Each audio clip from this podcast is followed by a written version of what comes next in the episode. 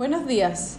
Hoy miércoles 2 de diciembre les damos la bienvenida a BTG Outlook, donde entregaremos información de FEX y aperturas de mercados para el día de hoy. El tipo de cambio abre en 754.25, a la baja con respecto al cierre de ayer. Las bolsas globales transan sin una dirección clara esta mañana a la espera de nuevos catalizadores tras el reciente rally impulsado por el avance de las vacunas. Los futuros americanos caen un menos 0,2%, mientras que Europa retrocede un menos 0,2%.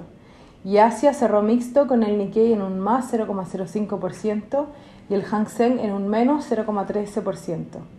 El petróleo y el cobre operan con caídas de menos 0,80% y menos 0,50% transando en 44,5 dólares el barril y 3,47 la libra respectivamente.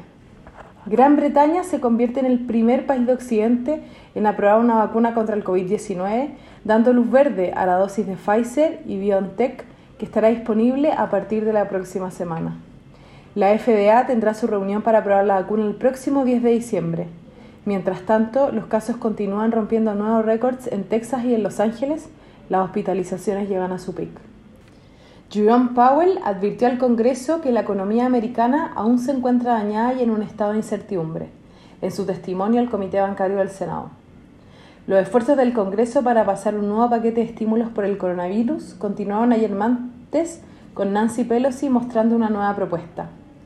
En el plano económico, hoy se publicarán las aplicaciones de hipoteca a las 9, mientras que a las 10.45 se conocerá el dato de creación de empleos de ADP correspondiente a noviembre en donde se espera que la creación de puestos de trabajo se haya acelerado hasta 365.000 hasta 430.000.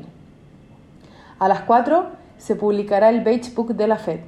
Las ventas de retail en Argentina registraron un avance de 2,6% en octubre sobre el 1,2% esperado, mientras que el desempleo en la zona euro aumentó hasta 8,4% en el mes.